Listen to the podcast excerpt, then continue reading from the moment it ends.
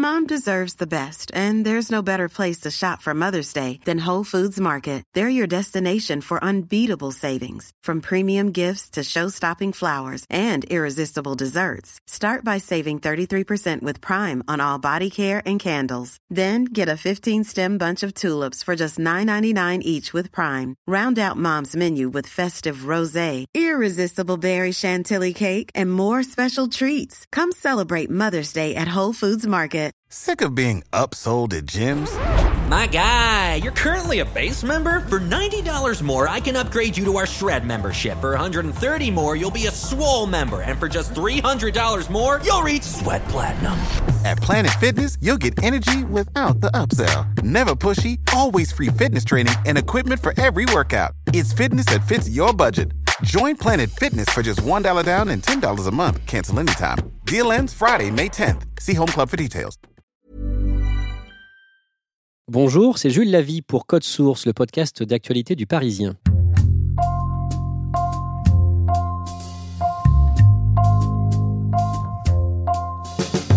Des centaines de milliers d'élèves et d'étudiants ont observé aujourd'hui une grève scolaire pour le climat dans 1600 villes de 120 pays. Deuxième journée de mobilisation de ce type après celle du 15 mars. Ces manifestations sont ponctuées par des actes de désobéissance civile, sit-in, chaîne humaine, rassemblements pacifiques visant des lieux symboliques. Par exemple, aujourd'hui à Paris, des militants ont décroché le portrait du président Macron de la mairie du 19e arrondissement. Plusieurs collectifs proposent même des formations pour s'initier à ces actions coup de poing. Le reportage de Claudia Prolongeau commence à Montreuil, en Seine-Saint-Denis.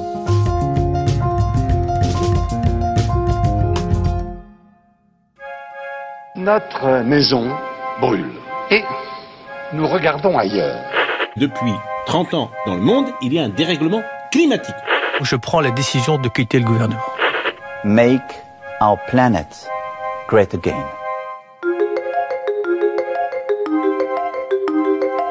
Si vous pouvez euh, retirer les bijoux, les montres, les téléphones portables, tous ces trucs-là, on va rien faire de vraiment très dangereux, mais bon, euh, ça vous évitera au pire de, enfin, de soit de les abîmer, au pire de, de vous blesser, de vous égratigner ou des trucs comme ça. Là, on est dans une grande salle euh, qui est toute blanche. Donc, il y a 16 personnes qui sont venues euh, ce mercredi soir à cette formation à la désobéissance civile. C'est une formation qui dure 3h30 et pendant laquelle on montre des diapositives dans un premier temps en expliquant toute la stratégie euh, de, de ces actions non violentes. Et ensuite, il y a des exercices pratiques, ce qu'ils sont en train de faire en ce moment qui sont des exercices pendant lesquels on apprend à résister pacifiquement aux forces de l'ordre. Alors dans un, dans un premier temps, on va voir euh, la technique du poids mort. On va faire un premier truc. Vous allez essayer de m'embarquer et je vais, euh, je vais résister. Je vais me tenir. Allez-y. On t'emmène pacifiquement. Emmenez-moi, bah, emmenez-moi. euh. Vous allez m'emmener, voilà, vous voulez, hein, au commissariat. Voilà. Merci.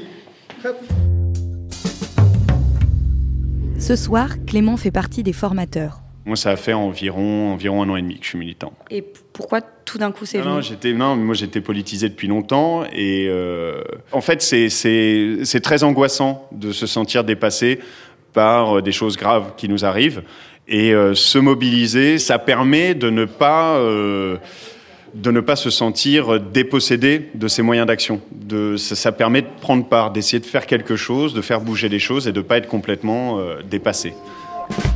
Et maintenant on va faire la même chose. Vous allez essayer de m'emmener mais euh, je vais, je vais pas me laisser faire. Et vous n'avez pas le droit de me traîner. Vous devez me soulever. Non, les CRS, ils n'ont pas le droit de te laisser traîner. nombreux, non? 1, 2, 3. C'était comment? Dur, plus dur. Donc c'est ça, en fait, le but du jeu, c'est de ne pas coopérer de manière passive. Et donc c'est de gagner un maximum de temps. Donc si vous résistez, si vous tenez, en fait c'est assez facile vous emmener. Surtout que les flics sont, entraînés à ça, ils sont plus forts que vous. Et donc on va, et donc à, l'inverse, quand on fait le poids mort, en fait ça, ça prend beaucoup plus de temps, c'est beaucoup plus galère. Comme tu disais, euh, ils ont leurs équipements sur eux. Le GIEC, groupe d'experts intergouvernemental sur l'évolution du climat, évalue les risques liés au réchauffement climatique. En octobre 2018, il préconisait de limiter celui-ci à 2 degrés.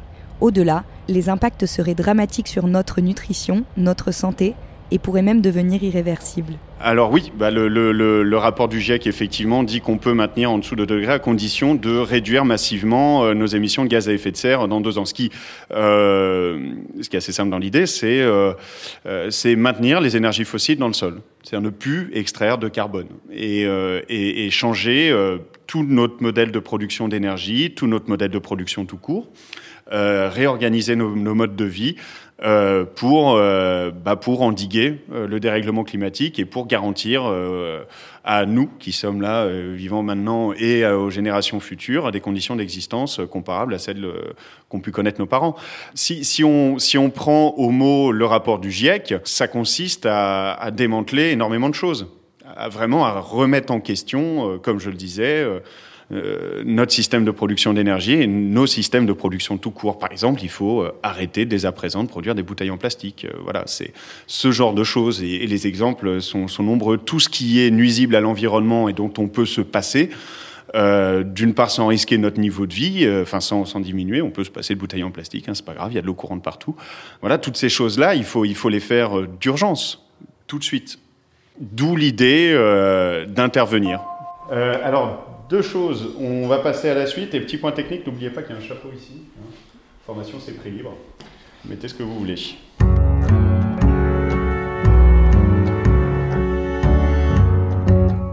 Si je suis venue, c'est parce que je connaissais pas bien en fait. Je suis activiste, média activiste. enfin, je prends des photos avec mon smartphone personnel et ensuite je les envoie euh, aux personnes qui vont les diffuser sur les réseaux sociaux. Euh, le cours des choses, euh, bah, c'est le désastre c'est le, cours des choses, c'est la crise écologique. Euh, donc nous, on rompt le cours des choses. Nous, on choisit la stratégie non violente.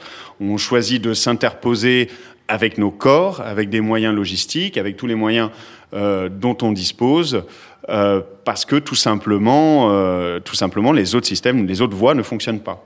Et pourquoi le fait que ce, ces actions sont non violentes est très important? Parce que l'action non violente permet euh, d'impliquer un maximum de monde, permet de, euh, diversifier les modes d'action euh, et permet de pérenniser les tactiques et les actions dans le temps. C'est-à-dire qu'on peut multiplier les actions. On peut en faire de plus en plus à l'inverse des actions violentes, euh, qui, euh, bah, qui excluent tous ceux qui ne sont, toutes celles et ceux qui ne sont pas prêts à prendre ces risques, qui ne peuvent pas le faire physiquement pour tout un tas de raisons. Euh, et, euh, en fait, quand on a euh, il y, a, des militants en, Amérique qui ont fait des actions de sabotage sur des pipelines. Euh, c'est tout à fait légitime, je pense, sauf que ces gens-là sont, en prison pour 20 ans. Donc, euh, c'est purement un choix stratégique. C'est de dire, nous, on pense que euh, par l'action non violente, par la mobilisation de masse, on peut inverser le rapport de force et maintenir ce rapport de force dans le temps. Euh, ce qui n'est pas possible forcément avec des actions euh, violentes. Et celle-là a des chances de fonctionner mieux? Euh, D'après nous, oui elle porte déjà ses fruits. Alors, on peut débattre longtemps de est-ce qu'elle se suffit à elle-même, sans doute pas. On peut considérer tout un tas d'actions euh, légitimes dans ce cadre-là, comme par exemple notre affaire à tous euh, qui porte euh, qui porte l'affaire en justice, euh, comme euh, d'autres formes d'actions plus violentes. Nous, on n'a pas pas d'autorité intellectuelle ou morale sur sur la mobilisation. La collapsologie, c'est l'étude euh, de l'effondrement euh, qui va arriver, euh, l'effondrement donc l'extinction du vivant qui va entraîner bah, l'arrêt de, toutes les activités économiques etc sur Terre. Et quelles solutions il existe pour demain, comment comment on construit demain? Et donc c'est un mouvement qui est en train de prendre de l'ampleur et des gens se penchent beaucoup sur ce sujet avec la création d'écolieux, éco-hameaux, habitats partagés, etc. Et, euh, et je m'intéresse vraiment à ces thématiques-là. Comment vous en êtes venu à vous intéresser à ça? Euh, J'ai fait des études euh, dans le tourisme durable et le développement durable me, me tient à cœur et c'est notre futur, c'est demain. J'essaie d'apporter ma pierre à l'édifice euh, à ma façon pour euh, pas dire euh, plus tard que j'ai rien fait et j'aurais pu faire des choses quand, tant qu'il était encore temps. Moi, je pense qu'on commence à méditer parce qu'on a l'espoir que les choses s'améliorent. Sinon, sinon, on est juste désespéré et on fait pas grand-chose. Le, retard politique, le retard dans les actions politiques aujourd'hui reflète pas du tout la volonté des gens.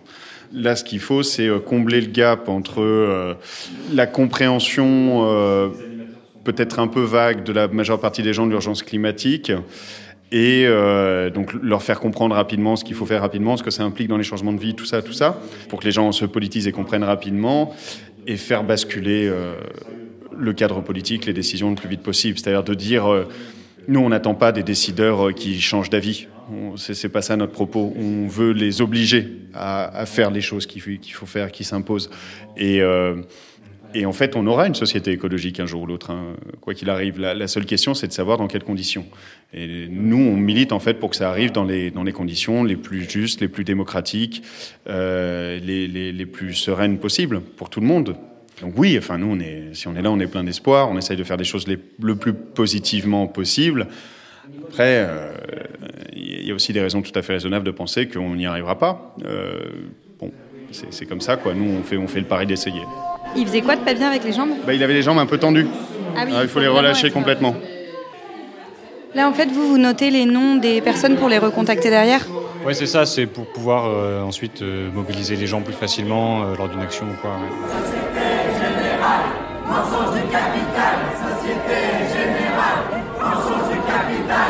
C'est l'un des symboles de ces espèces qui disparaissent.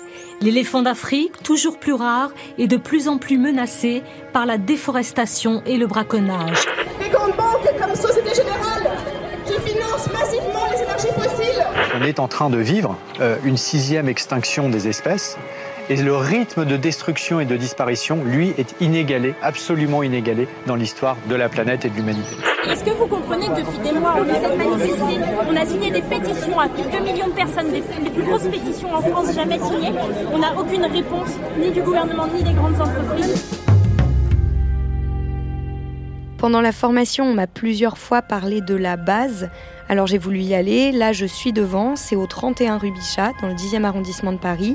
Ça s'appelle Base pour Base d'action sociale et écologique. Sur un mur entièrement décoré, il y a écrit Ensemble, nous sommes une force immense. Et devant, il y a un panneau sur lequel on peut lire Salut toi, la base est ouverte, entre. Et donc, je vais entrer. Ça ressemble plus à une cafétéria d'université qu'à autre chose. Il y a écrit le bar du siècle. Et donc on me dit de m'adresser à Marielle qui vient de passer. Moi, je fais partie des permanentes de la base. Euh, donc, euh, je fais partie de l'équipe qui gère le lieu au quotidien. Euh, et pour moi, plus sur la partie à la fois la gestion du bar, la gestion des bénévoles et aussi tout ce qui va être réservation des salles de réunion. Donc la base, pour c'est la base d'action sociale et écologique, euh, c'est euh, une sorte de QG de la mobilisation à la fois climat et justice sociale, euh, et euh, en fait qui a été fondée par 10 associations. Euh, dont euh, Alternatiba et NVCOP 21, euh, Notre Affaire à tous, Partager c'est sympa et beaucoup d'autres, pour en fait, avec plusieurs objectifs, à la fois que ce soit une porte d'entrée pour des citoyens qui souhaitent s'engager dans, ces mobilisations-là, et en plus de ça, c'est un, un lieu qui permet en fait aussi aux organisations, à la fois celles qui travaillent dans les étages et aussi qui sont présentes ici, de se rencontrer, de se réunir et de se, passer- de se connaître en fait aussi, euh, même personnellement en fait, ce qui n'y avait pas forcément euh, l'occasion avant où les gens se connaissaient rapidement, mais euh, voilà, ça permet d'avancer là-dessus. Ce lieu est ouvert euh, depuis le 1er mars et voilà, il est ouvert pour 13 mois. En fait, c'est un bail précaire de 13 mois et donc euh, on est ouvert euh, après euh, toute la journée en fait pour accueillir le maximum euh, de gens. Vous avez quel âge? So- 70 bientôt. Et vous vous appelez comment? Didier, C'est la première fois que vous venez? Non, la deuxième fois. Maintenant je suis à la retraite, hein.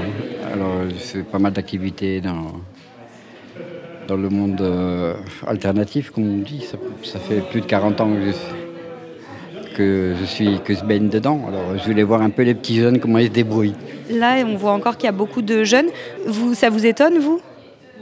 Ben, non, ça enfin, ça maintenant, ça m'étonne pas parce que c'est aujourd'hui il y a les, les jeunes d'un côté, les, les moins jeunes d'un autre, les plus vieux d'un côté. C'est personne ne se mélange, hein. Donc ça m'étonne pas.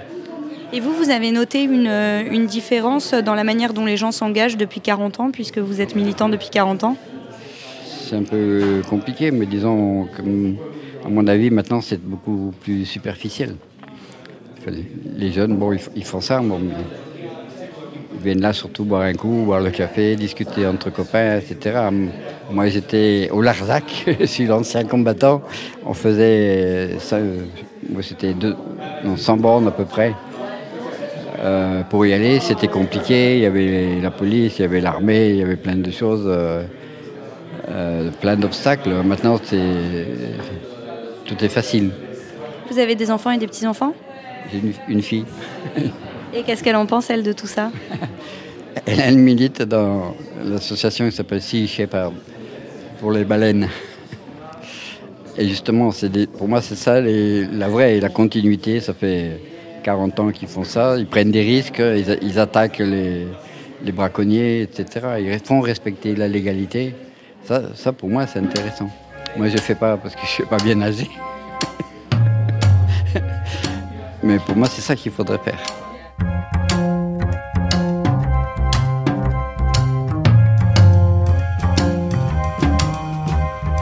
Alors la base, c'est un endroit euh, coloré avec des poutres, avec des guirlandes. Il y a énormément d'affiches qui sont sur les murs. On peut lire euh, aux arbres citoyens, marche ou grève, changeons le système, pas le climat.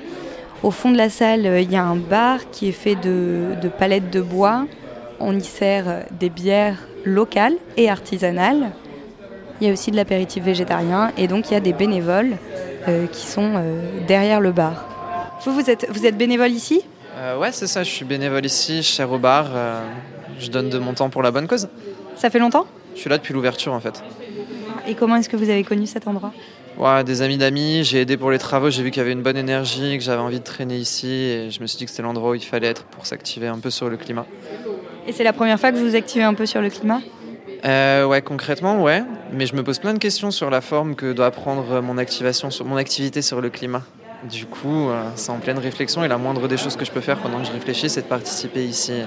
Je suis en train de me poser la question de me demander est-ce que c'est vraiment la bonne solution de, de rester pacifique et de rester tout tranquille, tout calme, de faire des blocages, des sit des choses comme ça, quand on voit qu'on n'a eu absolument aucune victoire concrètement depuis le début du mouvement climat, et je dois remonter peut-être à 10 ans quand je dis ça, avant que je m'y intéresse même, il y a très très peu, voire pas du tout de victoire. Et est-ce qu'on est en train d'employer la bonne stratégie? C'est toute la question que je me pose, au vu des victoires qu'on a récoltées. Vous pensez qu'il faudrait être un peu plus euh, rentre dedans? Ouais, un peu plus rentre dedans, un peu plus énergique, alors pas violent en soi, mais peut-être un petit peu plus ferme, allier la résistance non, enfin l'action non violente à l'action un petit peu plus violente et un peu plus énergique, on va dire. Ça me paraît avoir plus de sens que simplement aller bloquer des sociétés générales pendant 12 heures et au final les salariés bah ils reviendront le lundi quoi. La convergence des luttes, c'est quand même quelque chose qu'on fantasme depuis très longtemps. Euh, Est-ce qu'on y est arrivé? Mais il faut tout faire pour ça, c'est absolument le but primordial à mon sens. Si vous regardez les gens autour de nous, on est tous blancs et on a tous la même tranche d'âge, on doit tous venir probablement plus ou moins des mêmes milieux et on n'arrive pas encore à ouvrir le mouvement climat à d'autres catégories de la population. Et c'est impératif parce que c'est les gens les plus pauvres qui vont être touchés les premiers et c'est là le problème.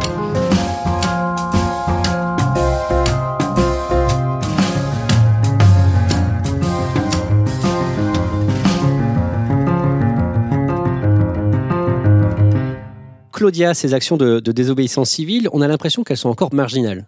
Oui, alors en fait, ça concerne de plus en plus de monde. Le 19 avril, il y a eu la plus grosse euh, action qui a été menée en France. Il y avait 2000 activistes à la défense pour euh, ce qu'ils ont appelé Bloquons la République des pollueurs. Ils ont donc empêché l'accès aux entreprises Total, EDF et la Société Générale, et plus tard dans la journée au ministère de la Transition écologique et solidaire. Pendant ces actions, des banderoles ont été déployées, il y a eu quelques trottoirs tagués, et les portraits d'Emmanuel Macron décrochés ces derniers mois, on en parlait au début, qui ont été brandis. C'est d'ailleurs une autre action de désobéissance civile. Et neuf d'entre eux euh, seront jugés à Paris le 11 septembre.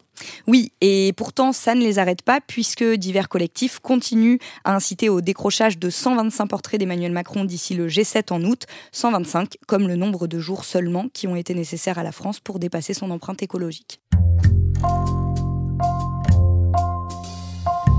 Merci Claudia Prolongeau. Code Source est le podcast d'actualité du Parisien. Production Jeanne Boézek, montage et mixage Benoît Laure, Julien Moncouquiole. N'oubliez pas de vous abonner gratuitement sur votre application de podcast préférée ou sur Spotify et Deezer. Vous pouvez nous suivre sur Twitter ou nous écrire code source at leparisien.fr.